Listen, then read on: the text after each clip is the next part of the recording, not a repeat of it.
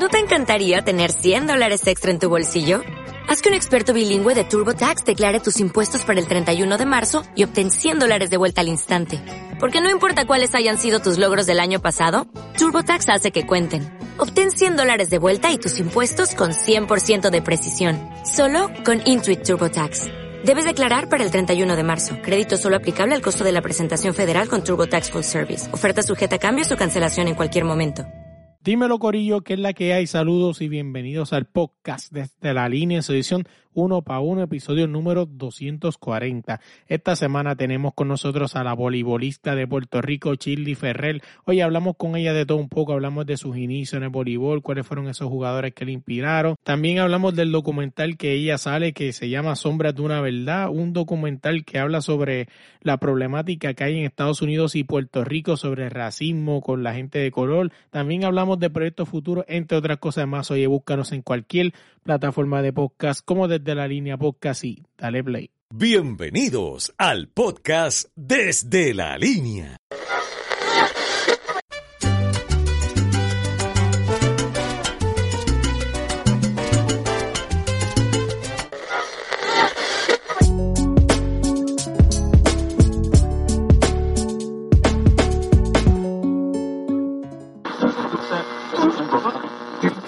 Desde la línea podcast te estoy cantando.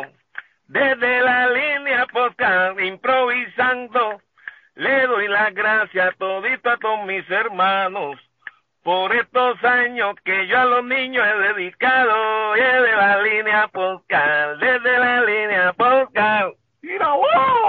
Dímelo Corillo, ¿qué es la que hay? Saludos y bienvenidos al podcast desde la línea, su edición uno para uno. Esta semana tenemos con nosotros a la jugadora de voleibol de Puerto Rico, Chili Ferrer. ¿Cómo estás? Hola, muy encantada, privilegiada de estar aquí con ustedes y espero que todo el mundo se lo disfrute. No, para nosotros es un honor tenerte aquí y hablar con un rato contigo. Mira, con la primera pregunta que siempre me encanta arrancar los podcasts es ¿quién es Shirley Ferrer? ¿Qué me puedes contarle de ti? Bueno, Shirley Ferrer, la jugadora, yo creo que se parece bastante a la persona y es que somos, porque yo lo digo, yo soy bien diferente de alguna manera, pero al mismo tiempo igual en cuanto a lo de disciplina, responsable, luchadora, soy una soñadora, este, creo fielmente en que lo que los demás piensen que es imposible sí se puede lograr porque he visto otras personas que lo cuentan. Y si papito Dios, ¿verdad? Yo soy creyente, respeto lo que cada cual crea, eh, ¿verdad? Este, puso a esas personas para dar su testimonio, yo creo que sí, que sí es así. La persona es parecida a la de la cancha, lo único que la cancha es un, la de la cancha es un poquito más, ¿cómo se dice? Cuando le gritan, pues se activa, yo soy un poquito más, de alguna manera, pasiva, paciente, afuera, y me río un poquito más que en la cancha. Debería ser diferente, pero bueno, trabajamos en eso. Entonces es que tengo una cara aguerrida en la cancha, pero ese es Shirley.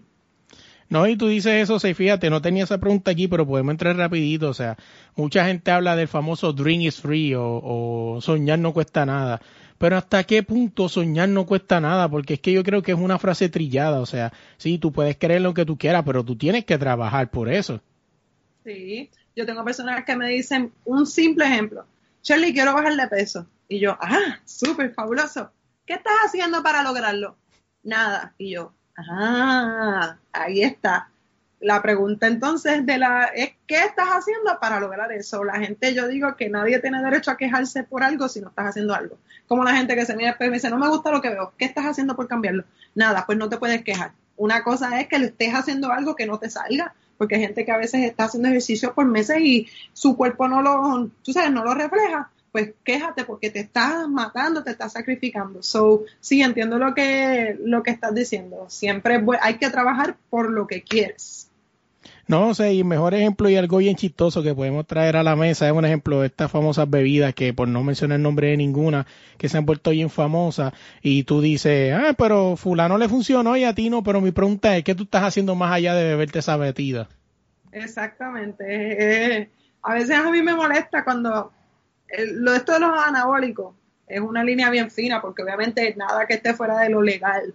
Obviamente no es justo que alguien esté, tú sabes, esté más, que esté usando un soporte más que uno, porque a veces uno está cansado, tiene que lidiar con tantas cosas, pero la gente no sabe que aunque tomes anabólicos, ¿verdad? O te puyes, como se dice en la calle, a mí me gusta que todo el mundo me entienda, lo que te ayuda es a seguir haciendo más, más, más, más. No es que automáticamente ya vas a batear a 400 o a darle 100 bolas y hacer un 99% de efectividad. No, es que te dan más chance a trabajar más duro. Por lo tanto, hasta apoyándote, haciendo lo que sea, tienes que trabajar duro.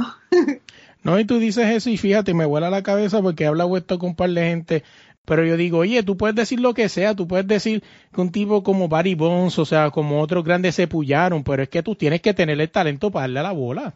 Sí, o sea, eso no le dio más visión. Porque tú me pones a mí ahora mismo una raqueta para darle a esa bola y como quiera va a ser por, por todos lados menos para darle. Así que sí, definitivamente, obviamente no aplaudo porque si eres talentoso no hay por qué, no me puedo, ahí sí que no puede entrar la comparación de quién es mejor que quién porque tú tenías más ayuda que yo y a mí no me gusta eso. A mí claro. la mismo en escenario, en las mismas variables y vamos a ver quién es el mejor. Si eres el mejor, te aplaudo. Pero tú sabes, ya, ya esos son otros temas que podemos sacarle y desmenuzar este, de todo. Sí, sí, oye, ¿cuál fue ese clic? con el voleibol. Estaba leyendo por ahí un par de reportes que tiene familiares que, que todo el deporte siempre estuvo en tu vida. O sea, estamos hablando de dos personas que son grandiosas en tu, en tu familia. Se llaman los, le llaman los apellidos los primos Ferrer, que fueron gente que fueron este olímpicos en el, en el 86, si no me equivoco. Creo que tengo la fecha mal, el 86 o 96. Eh, no, este, bueno, mi papá y mi, y mi tío. tío. Sí, son, son, son hermanos, pero a veces aparece así, no, no te preocupes, es que a veces tengo que hacer, me ha pasado que he tenido que hacer esa corrección, pero para ese tiempo no había tanto internet y parece que no han transcrito y en Puerto Rico lamentablemente, ¿verdad? La data de nuestros atletas pues se ha perdido en algún momento y muchas cosas históricas, pero sí, mi papá y mi tío, ellos fueron olímpicos, pero no solamente eso, mi mamá, o sea, a veces se les olvida, a la gente o no aparece, pero mi mamá estuvo en la selección no solamente de softball, sino también en la de atletismo y ella estaba en las dos, cuando estaba Ibeli Echeverría, este, cuando estaba todas esas grandes del softball, mami estaba por ahí, y pues obviamente que son los genes directos que tengo. Mi papá estuvo en dos Olimpiadas, mi tío de igual manera, y mami estuvo hasta los centros eh, centroamericanos, panamericanos, mundiales, y, y sí, ahí está, tengo sangre, pero el voleibol no estaba en ninguno de esos dos. Es que yo Eso me di cuenta. sí, es que mi, mi papá y mi tío, pues ellos son, y mami, pues track and field, atletismo y mami softball, pero fue que yo lo vi en la escuela y en la escuela, en ese caso yo estaba saliendo de escuela elemental, que estaba en escuela pública, lo vi, me enamoré y le dije a papi quiero hacer el voleibol. Y papi dijo, ah, pues vamos a, vamos para encima. Y desde ahí pues me enamoré y la historia se cuenta sola. No, sí, o sea, ¿y, y por qué el voleibol? Me dijiste que lo viste en, la escuela y te enamoraste, pero o sea, o sea, yo, yo he intentado mil deportes que me gustaron, pero cuando estuve ahí fue, eh, mm, ¿Cómo fue eso del voleibol? Pues yo creo que yo siempre he sido obstinada. Cuando, como te dije al principio, cuando a veces me dicen que no puedo, yo creo que yo trato más fuerte. Se han habido veces que no he querido. Al principio del voleibol yo me reguindaba de la malla y me caía y todo. Pero cuando más se reían de mí o cuando más decían que no podía, más yo entrenaba. Y eso me ha llevado hasta, hasta aquí. Eh, pero el voleibol, yo no sé, yo creo que a mí te vas a dar cuenta, ¿verdad? Que yo hablo, me encanta hablar. No, y, yo, estoy aquí, yo saqué el tiempo para ti, así que mete mano. Este, estar con otras muchachas, yo no sé, hay algo lindo del voleibol entre, yo siento que es un deporte bien, bien fino, bien delicado, bien cool, pero como nos gustan los colores, a ti te puede gustar el rojo y a mí me gusta el violeta. A veces uno no sabe ni explicar por qué le gusta eso, es que simplemente pues te llamó una atención y yo creo que también fue por, por hacer algo diferente a mi familia. Háblame estamos hablando de todo eso, o sea, vamos a hablar en su momento que has viajado el mundo jugando lo más que te gusta, pero vamos a hablar de ese primer juego, ese primero de todos. Que recuerde. Ay, ay, ay, ay, ay, ay, Yo creo que de los primeros juegos que recuerdo, o que mi, lo que pasa es que yo creo que mi mente eligió no recordarlo mucho porque era un desastre. Sabes que el cerebro de uno a veces escoge, uno escoge que recordar y que no. Sí, sí recuerdo que no podía pasarla en el saque y me sacaban. O sea, la, malla estaba acá y yo, el saque era por detrás de la antena. Bueno, un desastre. brincar y quedarme con una pierna en la malla. O sea, era algo horrible, pero nada. algo así. Esos son los recuerdos de lo más malo que tengo. Fíjate, yo me acuerdo haber jugado un poco de voleibol, o sea, me acuerdo que, que no sé, o sea, porque todo el mundo cuando yo aprendí a jugar voleibol o le metí un poco, o sea, en los saques, y me encantaba hacer los saques, pero yo nunca aprendí a sacar lo que le llaman por debajo, que es poner la bola y darle con el puño, siempre fui alquileo arriba, o sea, y me decían, pero ¿cómo tú aprendes de la manera más difícil?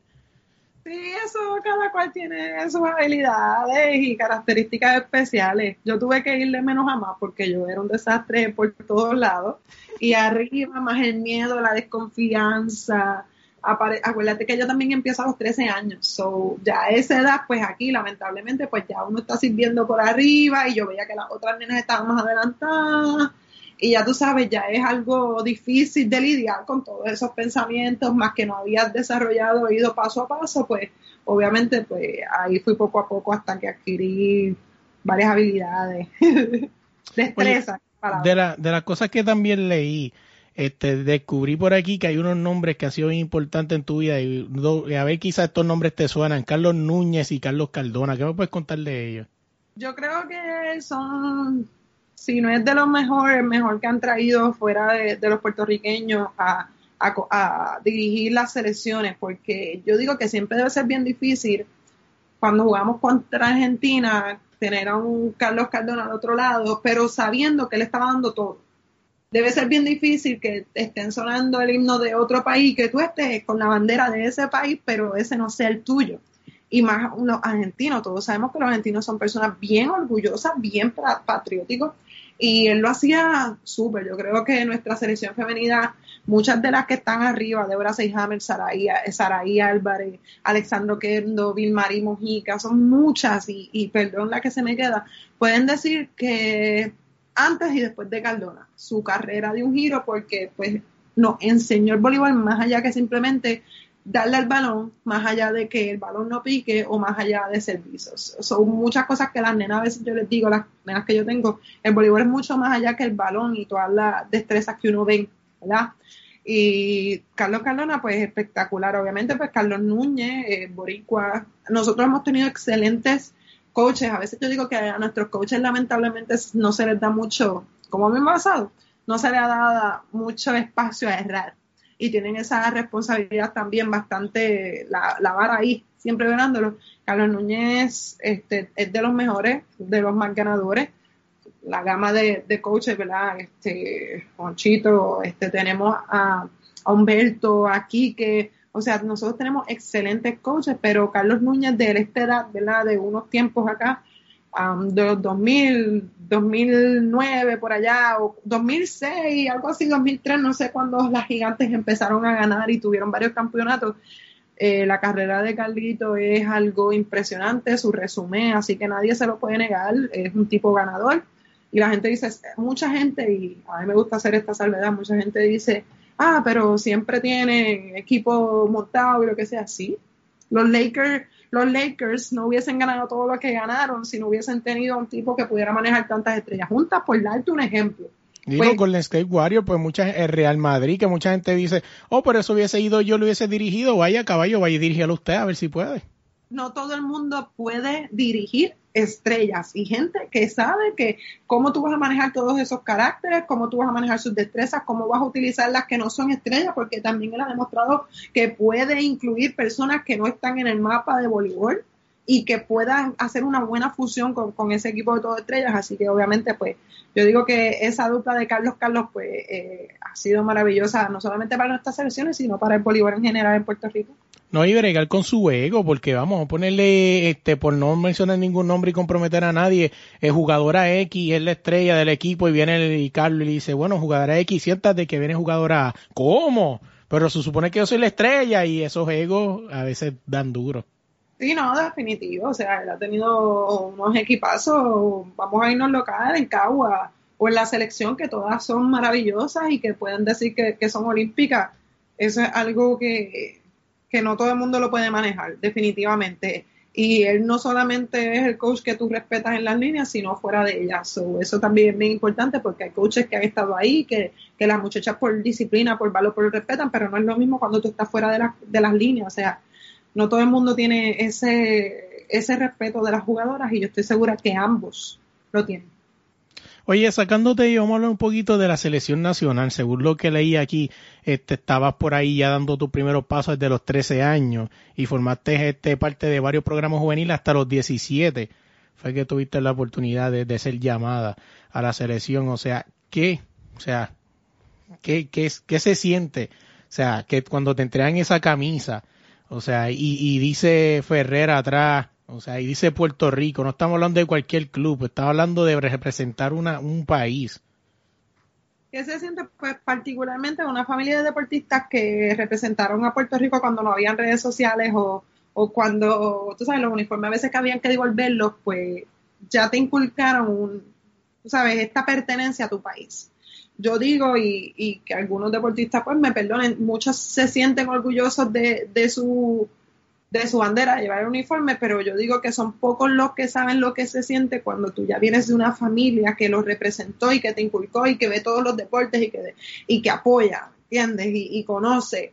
Así que yo no sé ni cómo definírtelo. Obviamente, pues es un peso bien fuerte porque el apellido, eh, soy orgullosa, no me gusta hacer quedar mal a nadie.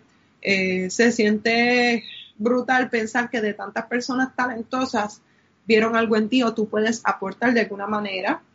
No eres una persona que se queda en los sidelines o es una persona que está contribuyendo porque cuando tú sales nosotros representamos a nuestro país, lo ponemos en el mapa. Así que sí, es como yo digo, si hay algunas personas que pueden hablar son los deportistas de Puerto Rico por todo lo que pasa y porque sí están aportando de alguna manera, no solamente tirándole un balón, sino yendo afuera este, enseñándole español a los que nos preguntan o dónde ustedes están y poniéndole el mapa y nosotros hacemos mucho más de lo que se ve en las canchas. Así que es algo indescriptible, es algo que si lo tuviera que vivir lo viviría mil veces más y obviamente pues por Puerto Rico porque no me veo estando en otro país, naciendo en otro país. Oye, hablaste de Olimpiada y tengo este tema aquí con Chemal, no sé, ¿verdad? Porque pues es parte de, no es parte de la historia, hay que tocarlo. Eh, llegaron a ser olímpica, Puerto Rico llega por primera vez a una olimpiada, esto fue en Río 2016. Eh, tuvieron la oportunidad de ir, pero sin embargo, pues siempre hay cosas que están que no están en la mano de uno, ¿no? Y fueron incompletas a jugar ese, ese torneo y pues no les fue tan bien. O sea, lo, según el reportaje que, que leí, tú lo consideras como un evento agridulce. Pues yo digo, obviamente yo lo considero agridulce porque yo estuve parte por mucho tiempo en el programa y, yo no fui, yo no fui de las 12 seleccionadas. Eh, agridulce porque obviamente estuve tan cerca, tenía un pie adentro, otro, ¿sabes? Decir, poderle decir a mi papá, papi, lo logré. Tú que siempre me hablas de las Olimpiadas, de lo que se siente estar allá con los mejores, lo logré. Estuve muy cerca y no se pudo, no se pudo, ¿verdad? Terminar.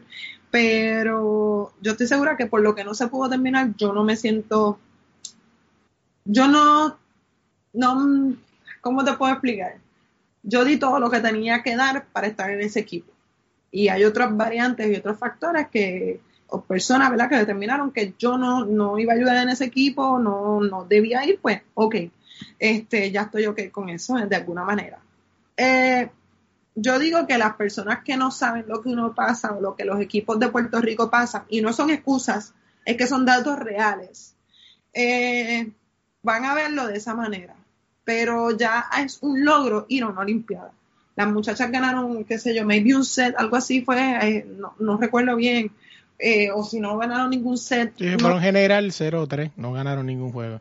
Exacto, pero ya están ahí. Antes no se veía nunca la oportunidad de ir. Entonces, la persona que está fuera, el fanático, lo dice así, o a veces la prensa que, que no sigue, ¿verdad? Pues no te apoya. Hay gente que en estos países que lo que va son dos atletas en su delegación, los ven como unos dioses porque están entre lo mejor.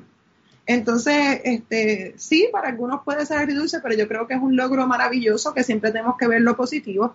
Ahora bien, ¿cómo entramos en el baile? ¿Cómo podemos medirnos con equipos grandes? Pues hay muchas cosas que, que uno entiende que se puede hacer, pero obviamente solamente el que está dentro realmente ver el panorama completo. Pero yo entiendo que es un gran logro que todo puertorriqueño se debería sentir orgulloso que su selección femenina de voleibol pudo llegar a una Olimpiada y yo estoy segura que vendrán más eventos que lo van a lograr también. No, y así, o sea, y, y, fíjate, con esto de que yo he empezado a hacer podcast y todo esto, he aprendido a respetar mucho más a los atletas. Estoy casi seguro, vamos a ser realistas, o sea, todos en algún momento, todos los ignorantes, ¿no? Que no sabemos lo que es el sacrificio de los atletas, dijimos en un momento, ah, pero que va calado Ah, que si lo otro. Ah, porque no le dio esa bola. Ah, porque no metió ese triple. Ah, que va calado, eso lo metía yo. Claro, caballo, eso lo mete usted en un juego de PlayStation o lo mete usted en una... Y estoy casi seguro que ni lo mete en la guerrilla de su barrio. O sea, y es bien fácil criticarle de afuera. O sea, mejor ejemplo, verdaderamente, o sea, verdaderamente un tipo como Lionel Messi. O sea, que todo el mundo lo critica y, oh, caballo, vaya usted y juegue una final del mundo contra la selección más poderosa del mundo, que es Alemania. O sea, vaya y juégalo usted, que usted no va a poder ni pisar ese campo, que usted se va a mear encima, disculpando la expresión. O sea, y sin contar también lo que los puertorriqueños pasan, o sea, día a día, o sea, tener que bregar con el morbo de la prensa, tener que bregar con la fanático, ahora está las redes sociales, que si un tipo te cree sin bacalao, va y te lo escribe y te etiqueta lo más brutal. O sea, un ejemplo, fulano de tal, un ejemplo, Melo, Melo LMR, caballo, usted es un bacalao, o sea, es decir otro, lo que sea cómo se piensa que las redes sociales, si yo te permito interactuar conmigo, porque se supone que nos una, eh, cómo lamentablemente le ha dado, algunas personas se creen con el poder de poderle decir así sin miedo. He tenido fanáticos que me han criticado por las redes y yo no soy de ese tipo de persona que estoy pendiente de eso, es que a veces le llegan los screenshots a uno. Y este fanático que, ah, Charlie es esto, esto, esto, esto y esto y esto. Y un día jugué brutal y se vino a tirar una foto conmigo. Pero yo tuve la oportunidad de poderle decir, hoy sí te quieres tirar la foto conmigo, pero yo no era esto y esto y esto. Y se quedan en shock. ¿Me entiendes? Que, que, es triste también cómo se creen con el derecho de escribirlo, porque lo que se escribe se queda. Una cosa es que tú me digas cosas, palabras, eso se va. Porque literal eso se va pero que esté escrito, que conste, que tu familia lo vea, que otras personas lo vean, que hayan jovencitos, que yo no creo en las redes sociales, en menores de, yo te diría hasta 18 años. Déjame serte sincera, porque hasta ni para nosotros, yo creo en las redes sociales en ese sentido, si nos da unas plataformas, pero son bien dañinas. Eh, Me dice el mejor ejemplo, el jugador, le duela a quien le duela, uno de los mejores jugadores del mundo, que es LeBron James, cuando llega a playoff se tiene que desconectar de las redes sociales, dicho por él mismo. Sí, hay que, es que hay que hacerlo. Yo te lo dije, ¿verdad? Fuera de, de la de records que yo he aprendido y que estoy tratando de desconectarme un poquito. Sí pongo mi post, sí tengo la responsabilidad porque hay niñas que me sigan, que, que quieren verlo. Obviamente hay una plataforma que yo no puedo abandonar ni, ni dejar porque yo creo que lo puedo utilizar para educar, ¿verdad? Eh, pero enferma, enferma, te quita tiempo, eso de estar en esta obsesión de postear todo, yo no sé cómo las personas lidian con esto, de editar videos, porque a mí me gusta, mira, así mismo, yo dije, yo no me voy ni a maquillar ni nada porque yo soy así, pero tú sabes, y oye, y respeto a la gente que, que sí está pendiente de estas cosas, porque hay que ser bien preciso y detallista, pero las redes sociales a veces, si uno se mete a ellas, te consumen tanto, de tantas diferentes maneras, y el deporte ya de por sí, imagínate LeBron James, que le pagan millones, que tiene esa responsabilidad, que la gente no sabe que tú tienes un apoderado o un dueño de equipo diciéndote, yo te pago esto, como que ponte a, producir, más que tú tengas esa persona, más que tú tengas la responsabilidad de hacer quedar bien, bien, a tu familia porque están en la grada y porque escuchan todas esas barbaries que le dicen más que te lo escriban a ti son, es fuerte, es fuerte. Nosotros lo escogimos, oye, voy a hacer esto, este paréntesis. No me estoy quejando porque esto lo escogimos nosotros. Lo que sí me quedo en shock es como las personas se creen con el derecho de decir nosotros, sin embargo, si tú dices algo, te dicen o mal criado o que no te metas en su vida. Y yo, espérate, espérate, espérate, la empatía no es solamente para un lado, o sea, es mutuo. No, no, así es. Oye, y con eso nos desviamos un poco, pero me encanta lo que estamos hablando. Y no lo tenía aquí, pero podemos hablarle un momento. O sea, el impacto de las redes sociales en los deportistas. O sea, estamos hablando, hace poco, el mejor ejemplo te puedo poner hace poco, jugó la selección nacional de Puerto Rico, están jugando la eliminatoria, cuando estamos grabando esto se está jugando las eliminatorias para Qatar 2022. Y un periódico bastante, este, se puede decir famoso en, la, en las redes sociales, postea un post que al, equipo nacional de Puerto Rico le llaman el huracán azul. O sea, ese es como su nickname en fútbol. y viene y, el, y el, la, primera portada decía el huracán no sopla tanto, algo así, o el huracán este con vientos de tormenta, cosas así, tú dices, caballo, ¿qué es eso? Es duro. Yo sé que a veces es para llamar la atención, yo sé que a veces no es ser periodista, puede ser el, que se yo, el editor que te dice, mira, esto tiene que llamar la atención porque si no, no lo van a leer pero es triste que tengamos que llegar al morbo para que las personas quieran leerlo. Es triste que tenga que haber, porque muchos lo critican, pero si no dice esas cosas no lo leen. Es como, y voy a, y, vengo a esto, mucha gente critica a las personas que andan por ahí semidesnudas o desnudas en las redes sociales, pero si no ponen una foto en traje de baño con todo por fuera, no tienen más de mil likes tan pronto una mujer en específico con un hombre con su pecho y, enseña su más piel, cuatro mil o de cuatro mil para arriba likes, eso es lo que tienen.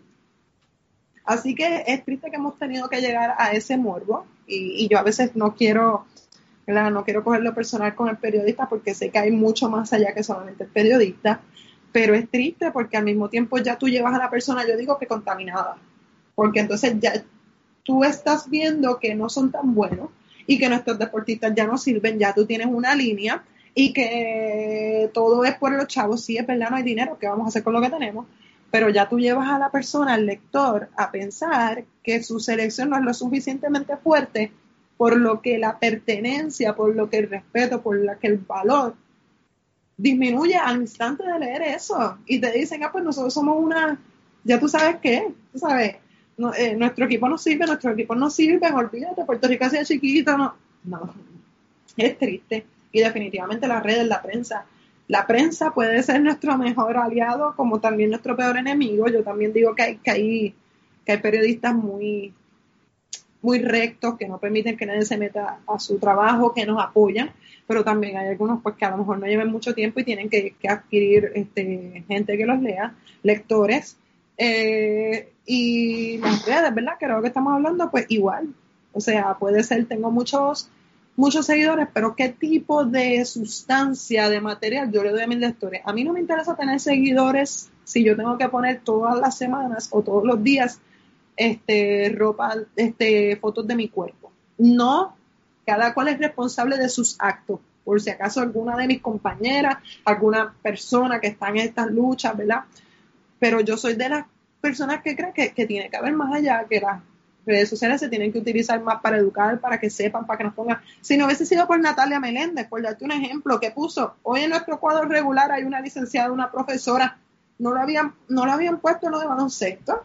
Y gracias a eso, a las redes sociales, mucha gente supo que nosotros, que en nuestra selección hay mujeres preparadas, educadas, jugando, que sacaron tiempo de eso para irnos a representar. Así que ahí te puedo dar varios escenarios, ¿verdad? A lo mejor alguien se aburrió, a lo mejor tú mismo te perdiste porque yo me enredo. No, no, yo no, yo estoy claro, yo vi el post, o sea, y soy bien fan de Natalia Meléndez, he tratado varias veces de tenerla, es, es, algo de, una de que tengo en mi lista de oro, o sea, que algún día, porque yo creo que es algo que ella está creando conciencia y abriendo mentes huecas. Sí, sí, definitivo, eh, definitivamente. Natalia a mí me encanta. Una vez ella se me acercó a mí, yo me, se me acercó y me dijo, ay, me encanta. Y yo, oh my God, Natalia Meléndez me dijo eso a mí. so, sí, y, y la admiro, la sigo y la apoyo y también le di repost porque mis plataformas son para eso.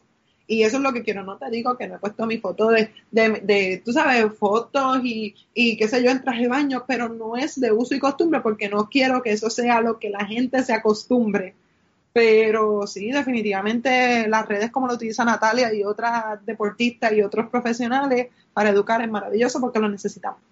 No, no, así me sacando, volviendo a las preguntas que tenía aquí, que me parece interesante lo que estaba leyendo aquí, y es que tú tiraste de, la, de donde me estoy sirviendo, ¿no? Que fue un reportaje que te hicieron.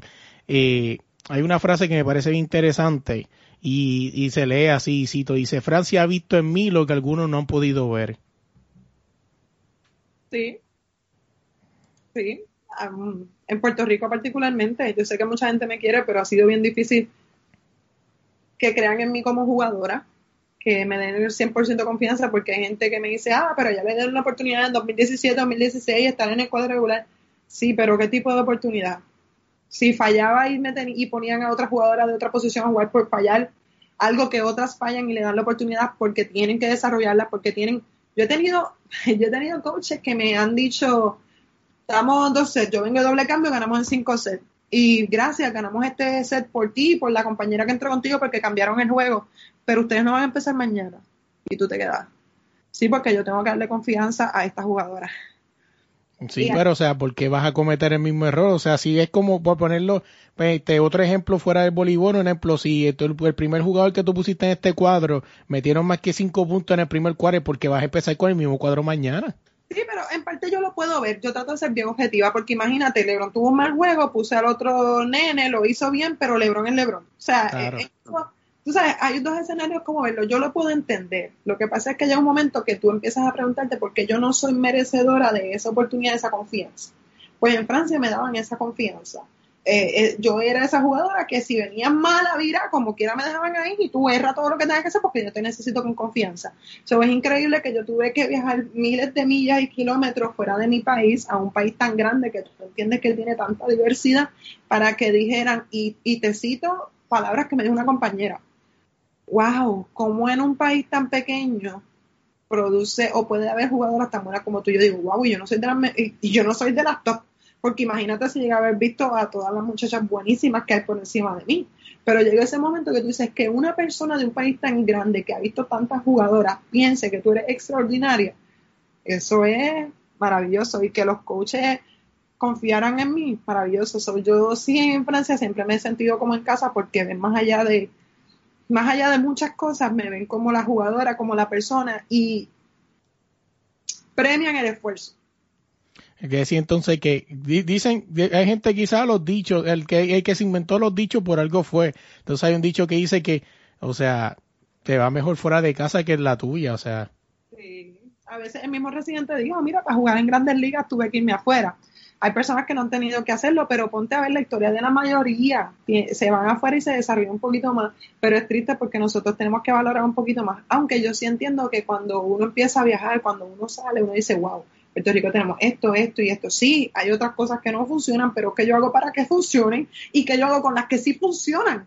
Entonces, desde siempre vamos a sentirnos tan poquita cosa, siempre vamos a sentirnos tan mal. No, no, hay que aprender a, hacer, a saber lo que vamos a hacer con lo que tenemos y lo que no, pues entonces mejorando. No, no, así. Oye, volviendo acá a la pregunta, aquí hay una, tengo una fecha que me imagino que debe recordarla bastante bien y es, según mis datos, no, y me corría si estoy mal, un 29 de noviembre. 29 de noviembre, ay, ay, ay. Estoy, estoy, es que Por lo menos donde lo, donde lo leí decía esa fecha, quizá a lo mejor sea un poquito, de, un poquito antes, un poquito después. Ajá, pero año, año, ay, 29 de noviembre. 29 de noviembre del 2020, si no me equivoco. 2020-2019. Mira, es que yo estoy bien. a, lo mejor soy yo aquí poniéndote un trejido y quizá la fecha está, está, mal. Ajá, ajá, pues te, me tienes que dar y yo te puedo, porque yo estoy, mira, yo estoy al ¿qué me pasa? Sencillo, según lo que tengo aquí, y me corrí si estoy mal, ¿verdad? Eh, se supone que esa era, o cerca de ahí fue que notificaste que te ibas a retirar de la selección de Puerto Rico. Ah, viste, que yo necesitaba que tú me dijeras esto. ¿Tú sabes por qué no me acuerdo de la fecha? Posiblemente porque fue bien difícil tomarlo, la decisión, pero, wow, sí, el 29 de noviembre del 2020 la tienes bien, soy yo la que está al garete, despistada. Este, pues yo no le había puesto fecha, ahora ya sé cuándo es la fecha exacta, este, porque llevaba tomando esa decisión yo creo que mucho tiempo, o sea, analizándola. Y pues sí, ya yo creo que es tiempo de hacer otras cositas. Como digo, yo quiero aportar a los programas nacionales de muchas maneras, eh, pero ya esa etapa yo creo que, que, que ya necesito otro aire, necesito, yo tengo muchos proyectos que vienen, que tengo que que ponerle mucha energía y cuando yo estoy con la selección yo soy un 100%, toda mi energía está con ella y obviamente pues llegó la hora y entonces el 29 de noviembre del 2020, que nunca se me va a olvidar gracias a ti, siéntete muy especial, es que realmente pues publico y tomo la decisión final de sí, se acabó, tienes que seguir porque no te puedes aferrar a, las cosas, si nos aferramos a todo no vamos a vivir. No, no, así mismo es, o sea, y, y me imagino es un, es un momento difícil, o sea, he visto varias personas cuando se han retirado, inclusive he hablado con, con algunos deportistas que están pensándolo o ya lo hicieron. O sea, y no es fácil porque es que cuando tú comes y, y comes, vives y duermes voleibol, en tu caso por más de, de, más de 13, 14, 15 años, o sea, me, imagino, o sea, me imagino yo, o sea, esa primera mañana después que decidiste retirarte, o sea, y quizás a lo mejor te tocaba una práctica, vamos a ponerle un martes a jueves, martes y jueves por poner una, un día, y que ese jueves primero, después que te retiraste, tú, me imagino quizás vistiéndote y momento, ah, este, no, no hay práctica, o sea, o sea, quizás suena un poco, un poco cómico, pero para la persona que está saliendo de eso es, puede ser hasta traumático. Lo que a mí me ha pasado es que ya se están viendo los torneos que va a tener la selección y uno dice, ya yo no voy a viajar con la selección de cancha para este sitio. Oh my God, ¿estás seguro que esa era la decisión que quería tomar? Porque viene esa pregunta siempre. Eh, obviamente uno tiene que estar dispuesto a contestárselo uno mismo siendo lo más honesto posible, pero sí, me ha pasado y, y, es como tú dices, uno dice, hija, de antes ya están saliendo los torneos y yo estuviera en esta fecha ya entrenando porque voy a ir para esos torneos o vaya a tratar de hacer el equipo, así que sí, eh, tienes razón, eso es lo que se siente. Sacando de ahí, vamos a hablar de, un programa que pasó hace poco que me pareció súper interesante y es este Sombras de una Verdad, un canal local en Puerto Rico trajo esta, este secreto a voces, porque es que nosotros vivimos cada cual en nuestra burbuja y, y, criticamos otros países como el mejor ejemplo que puedo poner Estados Unidos, pero todo el mundo está en su burbuja y no se da de cuenta de lo que está pasando alrededor. Y, o sea, básicamente este canal local de Puerto Rico traía a la vista algo que, es un es algo eh, que se ve a gritos y es la, el racismo en Puerto Rico. Eh, y de verdad que, me parece súper interesante, no lo pude haber puesto en Estados Unidos, pero básicamente pude ver tu clic donde tú hablas, básicamente lo hablamos, pero o sea, básicamente aquí lo dices más claro, donde dices que, que donde tú que mucha gente pensaría que te donde te tienen este racismo en tu trabajo personal y no, fue al revés, fue en el equipo nacional, o sea, o mejor dicho, en el deporte. Sí, y, y como dice en ese caso el reportero, te hace la comparación, mira, piensan que los negros son buenos para los deportes, sí lo piensan, para ciertas destrezas, para ciertas cosas. y por los famosos clichés. Exacto, y algunos deportes, porque oye, como ahí mismo lo digo, este, ¿verdad? Puedo mencionar el nombre del, del documental. Sí, sí, sí problema, no voy a mencionar con él, pero siendo comentario de Sombras de una Verdad para que aquel cuando lo pongan o puedan buscar, es un material educativo más, más que cualquier cosa. Eh, se habla de todos estos testimonios de personas que hasta yo cuando vi el programa se me salieron las lágrimas, se me salieron las lágrimas porque dice, contra, yo me sentía mal porque me pasó en esto y esta persona lo tiene en este diario, en todo, en todo, en toda su vida. Y y sí, eh, de todas las personas, pues yo del deporte pude decirlo, que a mí sí, me era un el voleibol tiende a ser, ¿qué tú pensarías cuando hace unos años atrás te decían de voleibol? ¿Quién, quién tú ves como una voleibolista en tu mente? ¿Tú no, ves que el mejor ejemplo, el mejor ejemplo, por lo menos yo no sé de voleibol, pero creo que va por el mismo lado, el fútbol. Cuando tú mencionas fútbol en Puerto Rico, a los riquitos de, de Guaynabo, los riquitos de Macao. Tenis. También. William es Elena William y ella pero no vamos a irnos muy lejos. Sabemos que el tenis, tú lo que ves es un blanco. En tu mente pasa por un blanco. Y no es que esté mal el hecho de que tú lo ves así culturalmente, pero sí como tú cambias esto y como tú empiezas a adoctrinarte de que somos racistas todos, porque, oye, y eso es algo que no se pudo mencionar ahí, también hay racismo hacia los blancos, lo que pasa es que culturalmente es más difícil hacer negro el hecho de que pues nosotros lo hemos tenido que vivir cuando las personas no pasan por el lado y piensan que, que se manchan. Anyways, para ir al grano en el deporte sí, y en nuestros programas nacionales yo tuve um, un coach a temprana edad que yo le pedí hacer pasar, ¿verdad? Que me enseñara a pasar porque yo no sabía, porque yo había comenzado el deporte relativamente tarde, y él me dijo, yo no tengo tiempo para enseñarte a ti, sin embargo le estaba enseñando a otra compañera de la misma edad, eh, otra compañera que yo estoy segura y, y uno lo puede ver que, que, que no trabajaba igual que yo, que no, que no tenía la fuerza, que no era tan atlética como yo, y le estaban enseñando de cero. Y tú empiezas a decir, ¿y por qué esa compañera sí a mí? Y lo más triste es que, ¿verdad? Y nos vamos a traer a tirar en medio a esa compañera así que todavía llegó a algo. Pero lo más triste es que quizás ni llegó a nada. Exacto. No, no está entre eh, eh, entre los renombres en ese momento. Sí, me sucedió con otros muchos casos, pero eso es lo más que me acuerdo de ese coach. Y exactamente la compañera que él eligió por encima de mí no siguió batallando y, no está tan destacada como otras lo hemos estado.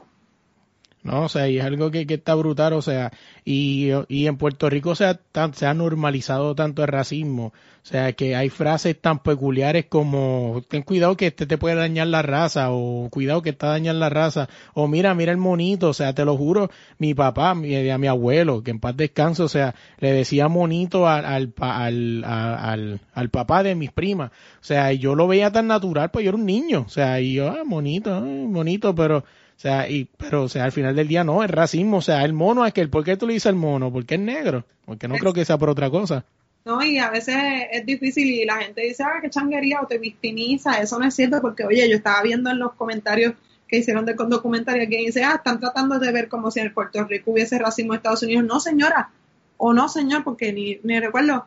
Vaya en el documental, véalo y vea que nosotros lo que estamos extrayendo a colación, cómo se pasa en Puerto Rico. Y lo más triste, porque yo puedo entender a lo mejor en Estados Unidos de alguna manera que sí, que, que la raza prima o como se le pueda llamar, yo no sé, este, las personas que llegaron allí, ¿verdad? Pues, whatever, es una cultura mayormente blanca, vamos a decirlo de alguna manera, el tío Sam y todas esas cosas. Pero en Puerto Rico somos una mezcla, o sea, vino, vino los africanos, los taínos, los españoles, y que todos tengamos algo de negro, alguien de negro. Ahora mismo tú no me vas a creer si yo te enseño una foto de una prima mía. Sí, sí, es que es así, o sea, inclusive que Puerto Rico tiene una mezcla tan brutal que de momento tú puedes darte con una persona blanca de ojos verdes y la nariz como, como le llaman el cliché de, un, de una persona negra, o sea.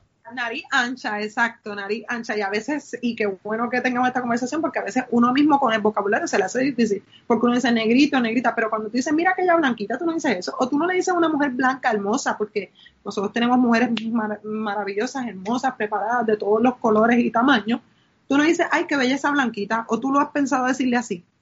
Sin embargo, si va a quedar rato, ay, qué negra bella, que es que los negros son feos. Y oye, vuelvo, ay, pero ahora son los machangos, esto, lo otro. No, es que tú empiezas a decir contra, cómo lo hablamos, cómo lo decimos, cómo nos minimizamos cuando, cuando lo, lo expresamos. Y sí, duele, y duele más en un país como este. Obviamente, pues, este, Estados Unidos también tiene muchas culturas y está hecho de diferentes culturas, pero tú me entiendes lo que quiero decir cuando hablo de que da tristeza como en Puerto Rico, que hasta el más blanco tiene algo de negro, porque está demostrado, pues pueda pensarlo. Yo tengo una tía de ojos azules, rubia, rubia, casi el pelo blanco, es mi tía, es la, la hermana de mi, de mi, de mi mamá.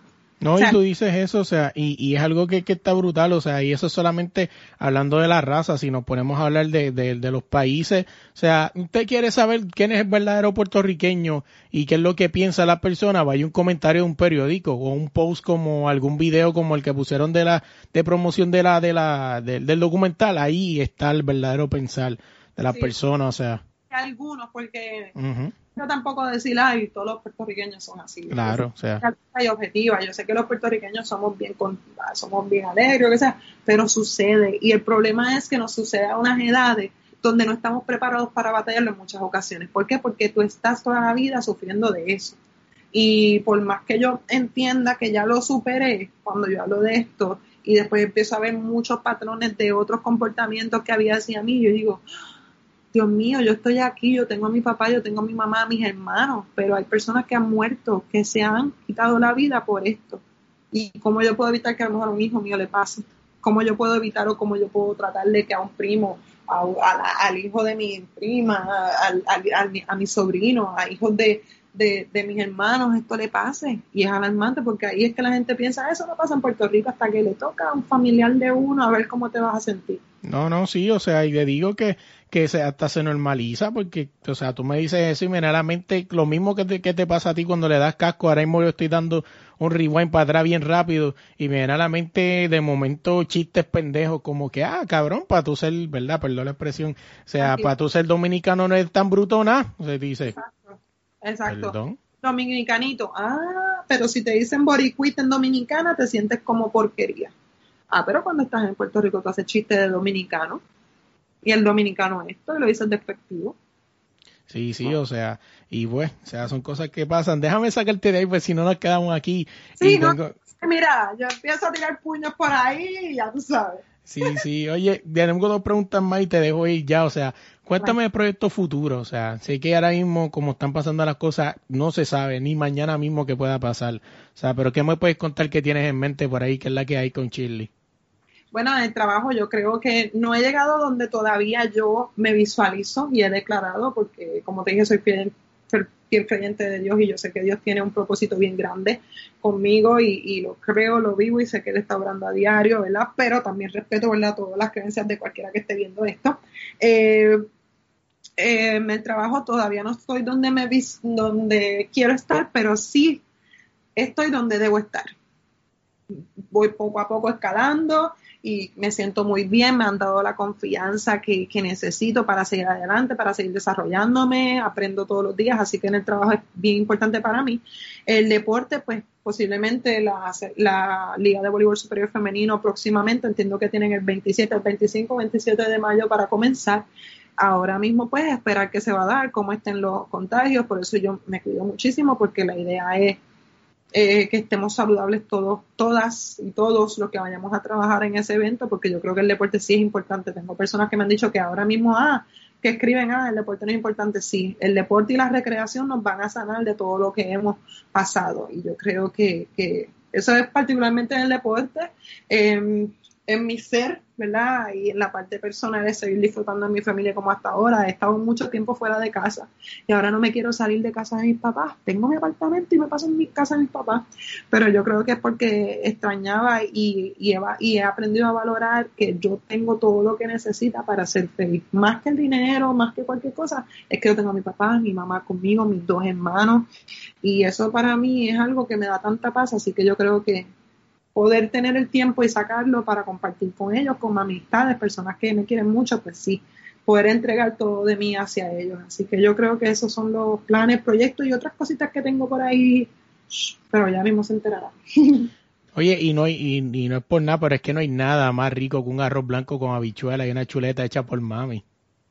Definitivo y otra cosa, porque mira, déjame decirte que en, mi casa se come bueno. Obviamente yo me cuido bastante para físicamente estar, estar ready pero yo como de todo y mi papá también cocina. Mm, no, algún día la gente sabrá todo lo que papi hace. Voy a empezar a poner los, menús de papi que son bien raros, pero bien buenos. Oye, yo no tenía una pregunta, pero me vino a la mente random. Chili Ferrer se ve de aquí a unos 5 o 10 años como coach de algún equipo de la Liga Superior de Puerto Rico o en alguna parte del mundo. Yo creo que sí, pero particularmente yo creo que me veo aportando grandemente a las selecciones, programas nacionales y todo lo que se tenga que ver con el olimpismo. Yo creo que en este tiempo me voy a preparar de alguna manera que pueda ayudar, qué sé yo, como asesora o lo que fuese, coach, cualquier cosa que yo pueda aportar por la experiencia no solamente porque en la parte administrativa voy a tener la experiencia, pero en la parte como jugadora no todo el mundo sabe cómo manejar un atleta y tú haberlo sido, sufrido, padecido, pues te da una ventaja sobre aquellos que no han estado ahí. Así que yo creo que sí, y yo espero tener personas que estén abiertas a ese diálogo, a escucharnos, que, y a escucharme, ¿verdad? Eh, poder escucharme y, aceptar alguna sugerencia, lo que sea, pues yo creo que yo voy a estar aportando mucho en los programas nacionales de cualquier deporte que se necesite, voy a estar ahí. Y ahora sí, para dejarte, ¿y cómo te conseguimos en las redes sociales? Ah, mira, yo a veces ni me acuerdo de mi nombre, pero yo tengo, obviamente en Facebook pues tengo Charlie Ferrer, tengo madre mía, mi segundo nombre es Fontanes, pero en el de like es Charlie Ferrer, en Instagram creo que SP Ferrer 13, pero tú pones Charlie Ferrer y por ahí te va a salir. Y Twitter también tengo SP 13 o S Ferrer 13, todo tiene que ver con Ferrer, la S. Y, el SP Ferrer 13 en Instagram ¿viste? Y en Twitter, y te voy a decir, es más, voy a hacer el mismo ejercicio que tú hiciste ya que tengo mi teléfono aquí. Para que tú veas que no le estoy dando tanto, debería, ¿verdad? Pero, pues, ni modo que te puedo decir. Hay, gente que no cambia como yo. Es SFR 13 en, en Twitter, que también a veces yo pongo ahí mis descarguitas, es más informal. Oye, a nosotros nos buscan en cualquier plataforma de podcast, como desde la línea podcast en YouTube, como desde la línea podcast TV y en Instagram, como desde la línea podcast. Oye, Shirley, gracias de verdad por la oportunidad. Como siempre he dicho, o sea, hoy tuve la oportunidad de hacer varias entrevistas, pero por la más que estaba ansioso que llegara era esta, porque para mí es un honor de verdad poderte tener aquí en mi plataforma, o sea, y tener la oportunidad de entrevistarte a una jugadoraza como tú, o sea, que ha viajado el mundo, o sea, haciendo lo más que le gusta, o sea, para mí siempre los deportistas van a tener respeto, o sea, y gracias de verdad por la oportunidad. Gracias a ti por darnos la plataforma, por educar, por estar abierto al diálogo y espero que todos los que vean, ¿verdad?, te sigan y, apoyen a este tipo de plataforma que tanto necesitamos nosotros los deportistas y que aliente a los jóvenes, a los que están surgiendo, que sepan que hay un espacio para ellos en el deporte y que obviamente cuentan con nosotros para poderlos apoyar en todo el proceso. Oye, y antes que se me vaya rapidito, quiero agradecerles el apoyo que nos están brindando el podcast. Recuerda buscarnos en cualquier plataforma de podcast como desde la línea podcast. También estamos en YouTube. Búscanos como desde la línea podcast TV. Oye, dale suscribir, dale like, dale share, comparte el podcast en formato audio. También en YouTube, que eso nos ayuda bastante. Déjanos cinco estrellas, que eso nos ayuda aún más. No podemos olvidarnos de darle gracias a Ricardo Marcial y a Gabriel Mora por dejarnos hacer su canción, la canción perfecta también no podemos dejar fuera a nuestro más reciente auspiciador Deporte Rey y camisetas, como dejar afuera la voz elegante que nos dice el nombre del podcast, él es Gerardo Ortiz, así que gracias también en el logo a Fran y a Calimochoman.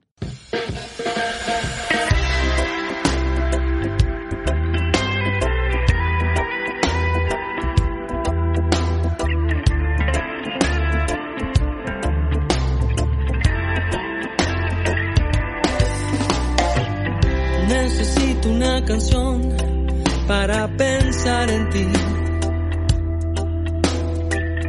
y decirte que quisiera verte ahora. Necesito una canción que se trate de ti.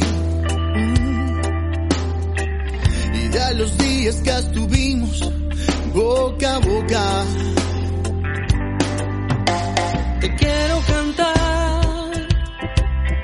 La canción perfecta. Que entre por tus oídos y te llene de ilusión. Que aunque no te guste lo cursi, esto te llegue al corazón. Les toca esperar la ocasión perfecta. Que estemos frente a frente, solos en mi habitación. En lo que llega ese momento, y escribo la canción.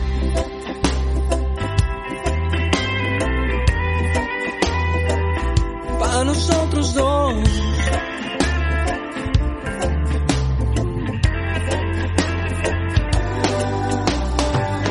Va en proceso la canción y es dedicada a ti.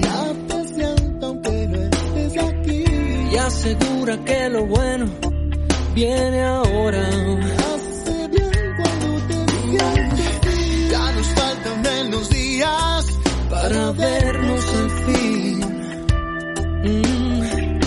Y escribiéndote es más corta la demora.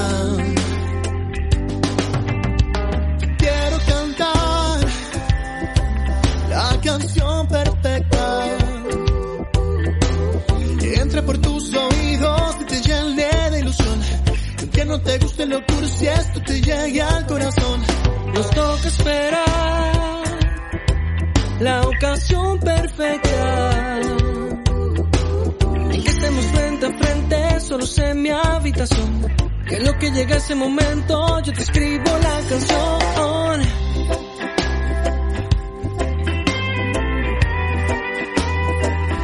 Para nosotros dos.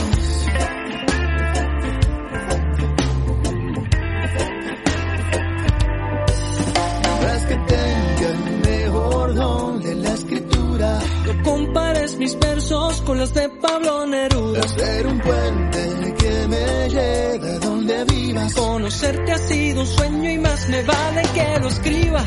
Quiero cantar Quiero cantar la canción perfecta. Entra por tus oídos y te llene de ilusión.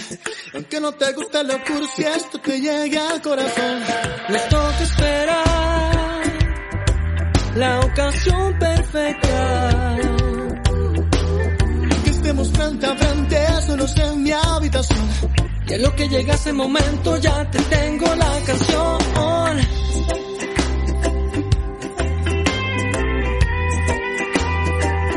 Para nosotros son